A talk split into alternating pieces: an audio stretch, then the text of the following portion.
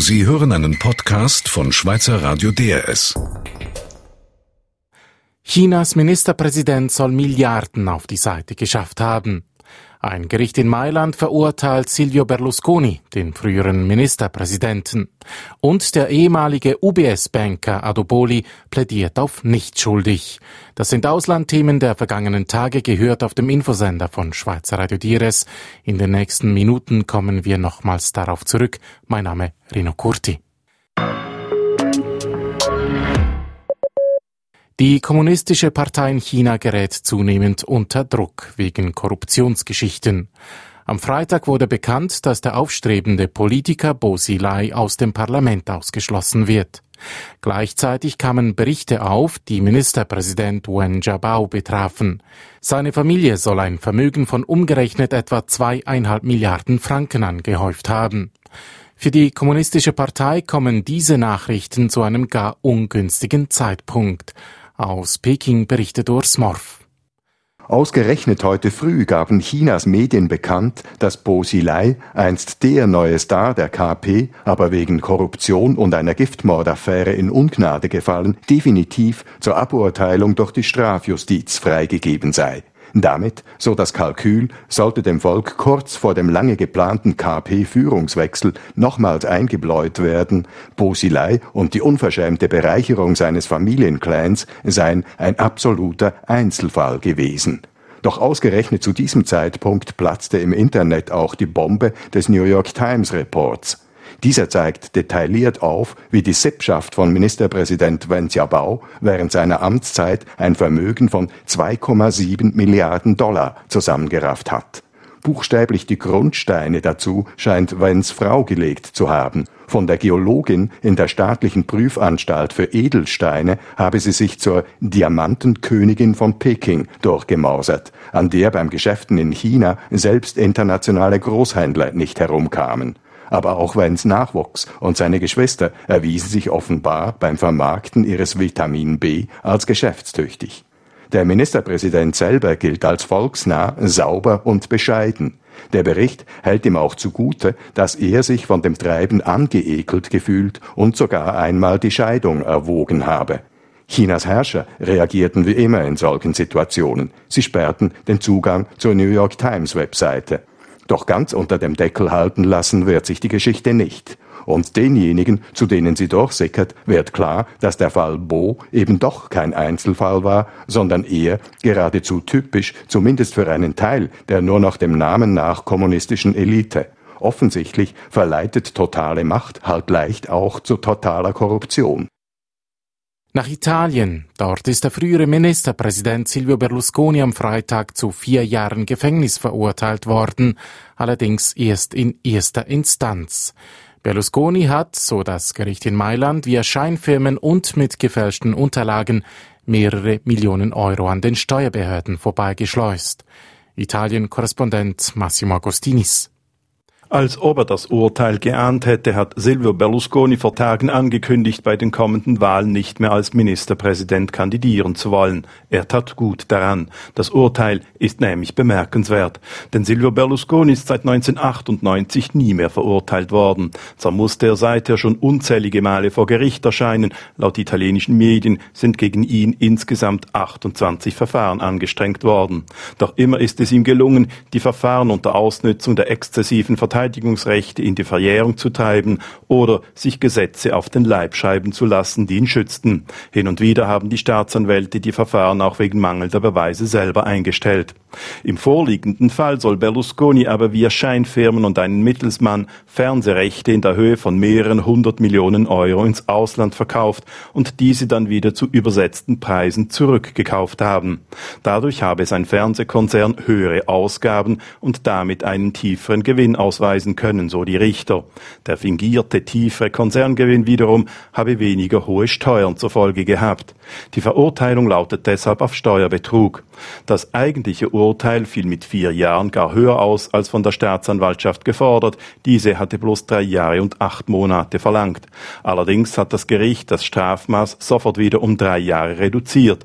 Dies wegen eines Amnestiegesetzes aus dem Jahre 2006. Es wurde damals erlassen, um die überfüllten Gefängnisse in Italien zu entlasten.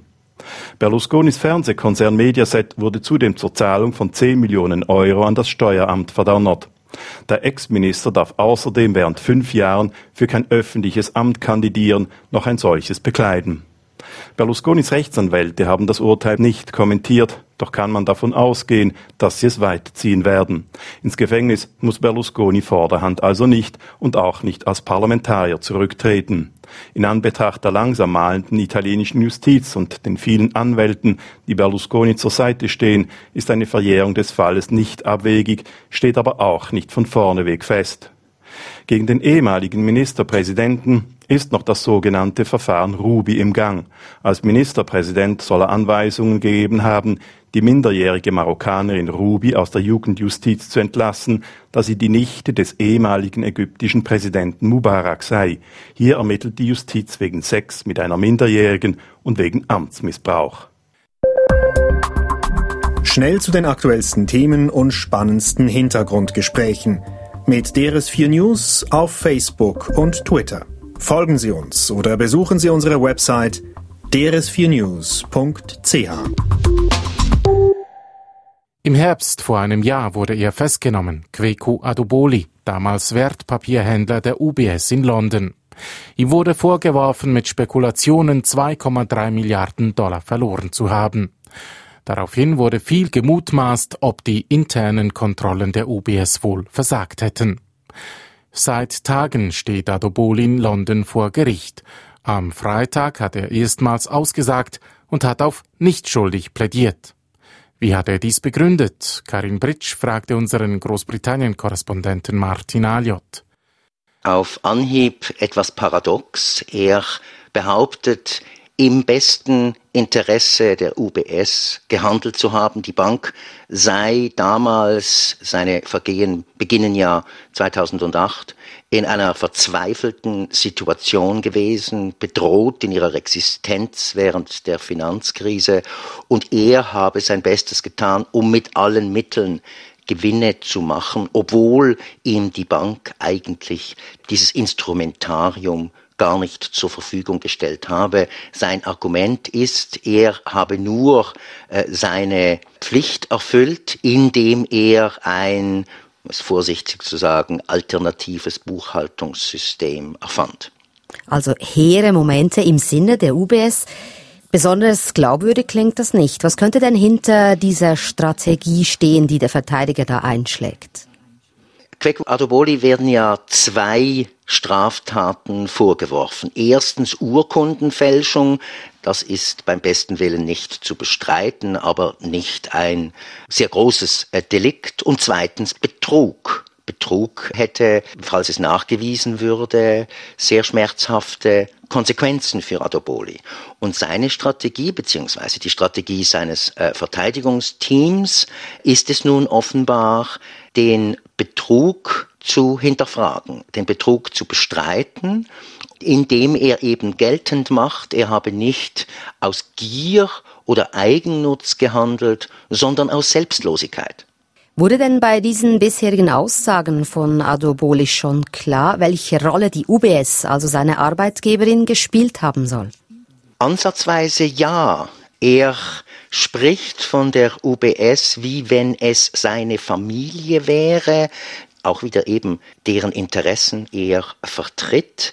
Er hat aber auch erklärt, während der Finanzkrise es hatte da schon einige Personalabgänge bei der UBS gegeben, habe kein Mensch verstanden, was seine kleine Abteilung der Händler überhaupt gemacht habe. Also diese Kapazitäten seien verschwunden im Management und er und sein Kollege, die ja eigentlich subalterne Händler immer noch waren, hätten grob 50 Milliarden Dollar kontrolliert und hätten die UBS auf den Knien angefleht, ihnen mehr Personal zu geben und das habe die UBS damals aus budgetären Gründen verweigert. Das ist natürlich für die UBS unangenehm, als Anklage von Seiten Adobolis, dass sie letztlich sie, die Bank, hätten die Zügel schleifen lassen und wie wir ja auch aus dem bisherigen Prozessverlauf erkennen können, geduldet haben, dass Adoboli da seine Extratouren ritt. Adoboli ist zum ersten Mal vor Gericht aufgetreten, hat erstmals ausgesagt, mit einer doch eigenwilligen Strategie, sagen wir mal. Wie wirkte er denn vor Gericht? Die Augenzeugen berichten, dass Adoboli mehrfach und reichlich geweint habe während seiner Aussage. Äh, es wurde der Ausdruck Theatervorstellung verwendet und Adoboli wirkte sehr selbstbewusst, sicher, eloquent, weil er eben in eine englische Privatschule gegangen ist, wo man genau das lernt und übt.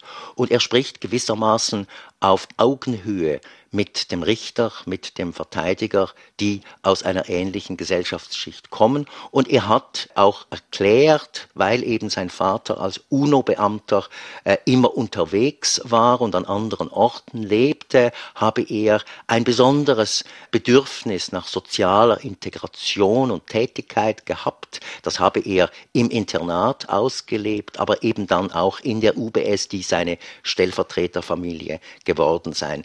So fügt sich eigentlich die ganze Verteidigungsstrategie schon zusammen und für die UBS ist das nicht der angenehmst denkbare Weg. Martin Aliot über den Auftritt von Kweku Adoboli, dem ehemaligen Wertpapierhändler der UBS in London. Jahre vor Adoboli hatte schon ein anderer Banker für große Schlagzeilen gesorgt, der französische Börsenhändler Jérôme Kerviel. Er verspekulierte ebenfalls Milliarden. Vor wenigen Tagen hat ein Berufungsgericht in Paris das Urteil gegen Kerviel bestätigt.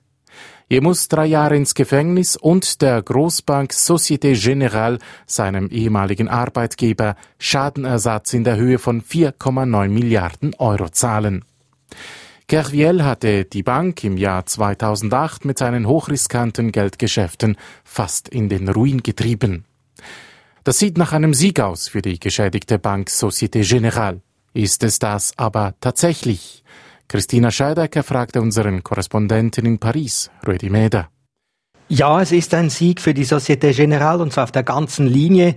Das Gericht sah es als erwiesen an, dass der Börsenhändler, dieser Trader Jérôme Kerviel auf eigene Initiative gehandelt hat, dass er ohne Wissen der Bank diese riesigen Summen verspekuliert hat und deshalb muss Kerviel auch für den entstandenen Schaden gerade stehen.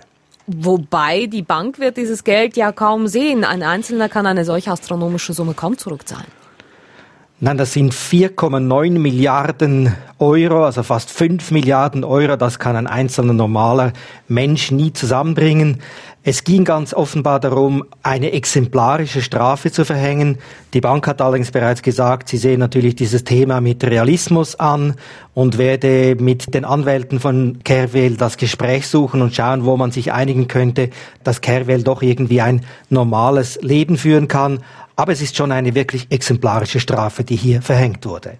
Neben diesem massiven Geldbetrag muss Kerviel ja auch für drei Jahre ins Gefängnis. Wurde er denn jetzt direkt im Gerichtssaal verhaftet?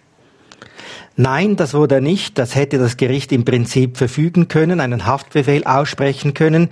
Möglicherweise bleibt er jetzt ein paar Tage auf freiem Fuß und muss dann diese Strafe antreten. Sein Anwalt hat allerdings auch angekündigt, dass er das Urteil möglicherweise vor dem Kassationsgericht anfechten will. Dann wäre es theoretisch denkbar, aber überhaupt nicht sicher, aber denkbar, dass er weiterhin auf freiem Fuß bleibt, bis dieses weitere Urteil gefällt worden ist. Also es ist nicht ganz klar, wann er diese Strafe genau antreten muss. Klar ist aber, Kerviel hat mit seiner Verteidigungsstrategie offenbar wenig Erfolg. Wie hat er sich denn im Gericht überhaupt verteidigt? Er hat äh, betont, er habe sich nie selbst bereichern wollen, sondern nur immer versucht, für die Bank Geld zu verdienen. Und seine Vorgesetzten hätten von diesen Spekulationen gewusst. Er stellt sich da als Opfer eines Systems, verglich sich sogar mit einem Hamster im Laufrad, aber das Gericht ist diesen Argumentationen nicht gefolgt.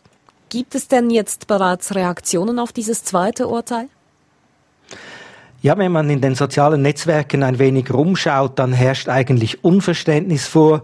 Viele sagen, das Urteil sei absurd, lächerlich, ekelerregend sogar.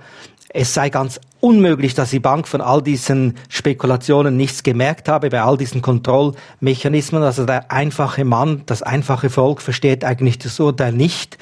Und verärgerte Kunden haben sogar damit gedroht, sie würden nur ihre Konten bei dieser Bank schließen. Das Urteil stößt bei vielen auf Unverständnis. Informationen von Rudi Meda, Frankreich-Korrespondent von Schweizer Radio DRS. DRS4 News das umstrittene Steuerabkommen zwischen der Schweiz und Deutschland hat vergangene Woche eine weitere Hürde genommen unter lauter Kritik. In Berlin stimmte der Deutsche Bundestag dem Abkommen zu. Im November muss noch die zweite Parlamentskammer, der Bundesrat, entscheiden, und da könnte es eine glatte Abfuhr geben für das Steuerabkommen. Wie die Stimmung in Berlin derzeit ist, das haben vor wenigen Tagen Schweizer Parlamentarier versucht herauszufinden. Sie haben sich die Debatte zum Steuerabkommen zu Gemüte geführt. Dabei beobachtet hat sie unser Korrespondent Kasper Selk. Dieses Abkommen verhindere die Bekämpfung von Steueroasen. Man müsse Druck machen, um an alle relevanten Daten heranzukommen, wie die USA das der Schweiz gegenüber vormachten. Das Abkommen bevorzuge Steuerhinterzieher gegenüber ehrlichen Steuerzahlern. Dies und mehr rief der Finanzexperte der SPD-Opposition Joachim Poss in den Saal. Dies alles ist und bleibt ein Schlag ins Gesicht aller Steuerehrlichen. Jürgen Trittin, Fraktionschef der Grünen, setzte einige emotionale Akzente drauf. Ein bilaterales Abkommen mit der Schweiz torpediere die gesamteuropäischen Bemühungen gegen die Steuerhinterziehung. Was Sie mit diesem bilateralen Abkommen angefangen haben, ist eine Absage an Europa. Das ist nicht im Interesse der Bundesrepublik Deutschland und nicht im Interesse von Europa. Finanzminister Schäuble und seine Kollegen von CDU und FDP hielten dem entgegen, nur mit diesem Abkommen gebe es eine umfassende Besteuerung von bisher unversteuerten Vermögen und je länger man gar nichts tue, desto mehr milliardenhohe Ansprüche Deutschlands verjährten ohne dass man etwas dagegen tun könne. Daran könnten auch die fragwürdigen Ankäufe von Daten-CDs nichts ändern. Wenn Sie das Abkommen scheitern lassen, dann werden wir auch für die Zukunft allenfalls auf Zufallsfunde angewiesen sein. Das ist nicht zu verantworten und deswegen werbe ich mit allem Ernst und mit aller Sachlichkeit um Ihre Zustimmung zu diesem Abkommen. Die Schweizer Beobachter waren einigermaßen erstaunt ob der Argumentation und vor allem ob der Heftigkeit der Auseinandersetzung. CVP-Nationalrätin Kathi Ricklin, Leiterin der Schweizer Delegation auf der Besuchertribüne, Minuten nach dem letzten Votum. Es wurde nicht gerade mit der Kavallerie aufgefahren, aber doch mit scharfem Geschütz geschossen. Äh, mich hat erstaunt, wie viel unsachliche Beobachtungen zur Schweiz hierzu äh, für alle präsentiert wurden. Auch Ihr Kollege Maximilian Reimann, SVP, staunte ob dem Ton und sinnierte über die Gründe dafür. Ich muss sagen, es hat also Hochs und Tiefs gehabt in dieser Debatte. Ein Tief war Herr Trittin, diese Attacke auf äh, Bundesfinanzminister Schäuble. Also ich glaube, da legen wir in der Schweiz die Worte etwas vorsichtiger auf die Waage, als das in Berlin hier zu und her gegangen ist. Aber das ist wahrscheinlich auch der Charakter der deutschen Politik mit diesem äh, Regierungs- und Oppositionssystem, das hier vorherrscht. Was die weiteren Aussichten für das Abkommen betrifft, sieht Reinmann angesichts der Härte der Positionsbezüge wenig Chancen, wenn das Abkommen in den SPD-dominierten Bundesrat kommt. Von linker Seite ist derart hart ausgeteilt worden, dass ich mir nicht vorstellen kann, dass es noch zu einer Verständigungslösung kommen wird. Das sieht Kathi Ricklin etwas weniger definitiv. Ich sehe noch eine kleine Chance bei einem Vermittlungsausschuss. Am Schluss ist doch das Geld auch für Deutschland und die deutschen Länder wichtig und die Polemik wird dann ja vorbei sein. Nur die SPD und die Grünen sagen, mit Geld allein könnt ihr uns nicht umstimmen, da müsste mehr kommen. Gedacht wird daran, dass Deutschland auch rückwirkend Informationen über Kontoinhaber bekomme, welche ihr Geld vor dem Inkrafttreten des Abkommens aus der Schweiz abgezogen haben. Über diesen Punkt wird hinter den Kulissen noch diskutiert, allerdings mit sehr ungewissen Aussichten. Ford, der amerikanische Automobilkoloss, will in Europa seine Standorte straffen. Wegen der Eurokrise sinken die Verkaufszahlen rapide, die Produktionskosten sind zu hoch. Darum will Ford im Jahr 2014 das Werk im belgischen Genk schließen, wie vergangene Woche publik wurde. Auf einen Schlag würden zusammen mit den Zulieferfirmen rund 10.000 Arbeitsplätze in der Region wegfallen. Die Betroffenen reagierten verärgert auf die Schließung, erklärt die Journalistin Marion Schmitz-Reiners in Antwerpen. Mit ihr hat Hans Ineichen gesprochen. Ja, das vorherrschende Gefühl ist natürlich Entsetzen und Entgeisterung. Es sind ja nicht nur die 4300 Mitarbeiter von Ford, die ihre Stelle verlieren, sondern auch vier große Zulieferfirmen die zum Teil über Förderbänder direkt mit der Ford-Fabrik verbunden waren. In der belgischen Provinz Limburg gibt es ganze Familien und auch große Familien, die für Ford arbeiten und die stehen jetzt plötzlich ohne jedes Einkommen da und die Raten laufen natürlich weiter. Und das hat auch Auswirkungen auf die ganze Region. Also wenn die Leute nichts mehr einkaufen können, dann werden die Geschäfte natürlich auch darunter leiden. Und gestern Abend haben die Arbeiter die Fabrik besetzt, also die Bilder der Barrikaden und der Feuerstellen und der heulenden Männer und Frauen, das war schon herzergreifend. Man ist natürlich auch wütend, weil Ford Europa der flämischen Regierung noch im September versprochen hat, das Werk nicht zu schließen. Und die Regierung hatte in den letzten zehn Jahren 120 Millionen Euro in das Werk gepumpt. Sie haben jetzt in groben Zügen umrissen, was das für die Region bedeutet. Wie sieht das denn aus? Können andere Branchen einspringen? Äh, wohl nicht. Äh, der, die Schließung von Ford ist schon der zweite Schlag, den die Provinz Limburg zu verkraften hat. Die Region war sehr lange Zeit äh, ein, ein Bergbaugebiet. Da haben auch sehr viele italienische Bergleute gearbeitet und mit den, mit den Minen ging es dann so ab den 80er Jahren bergab und 2002 wurde die letzte geschlossen. Äh, vor kurzer Zeit hat auch die, der Leuchtenfabrikant Philips Hasselt verlassen. Und äh, ansonsten gibt es ungefähr 1000 kleine und mittelgroße Betriebe in der Region. Es gibt auch keine großen Städte, aber dafür viele, viele Bauernhöfe. Aber die haben es ja auch schwer. Das heißt, für die Menschen, die da wohnen, gibt es kaum Alternativen, außer wegzuziehen, wenn sie wieder eine Arbeit wollen. Ja, sehen Sie, das Dramatische ist, wohin sollen sie ziehen? Also das sind Männer und Frauen, die arbeiten seit Jahrzehnten für Ford. Die sind praktisch mit Ford verheiratet und die können natürlich auch nicht unbedingt irgendetwas anderes als Autos montieren. Die Fabrik zieht ja jetzt nach, beziehungsweise die Produktion zieht nach Valencia um und die 10.000 Belgier, Flamen, die ihre Arbeit verlieren können, schlecht alle nach Valencia ziehen. Im Augenblick haben die Leute einfach keine Perspektive und man erwartet eine Jugendarbeitslosigkeit von 30 Prozent.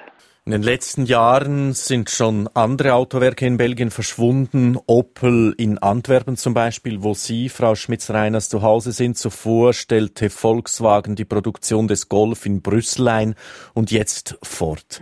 Welche Probleme hat denn Belgien als Industriestandort? Ja, Belgien hat, glaube ich, mehrere Probleme. Das eine sind die hohen Lohnnebenkosten, die die Arbeitgeber zahlen müssen. Auch die Energie ist ja relativ teuer.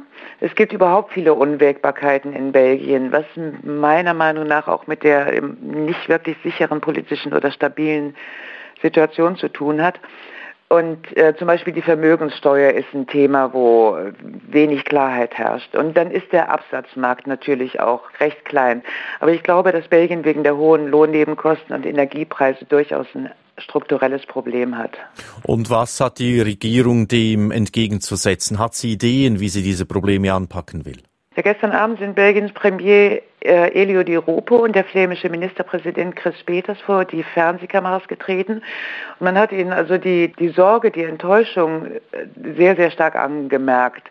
Sie haben den Arbeitern ihre Solidarität versprochen und ihnen auch versprochen, alle nur möglichen Maßnahmen zu ergreifen. Konkrete Pläne gibt es 24 Stunden nach der Hiobs-Botschaft noch nicht. Es gibt Politiker, die sich in Zweckoptimismus üben, die sagen, dann siedeln wir da halt Hightech-Betriebe an, das wird schon werden.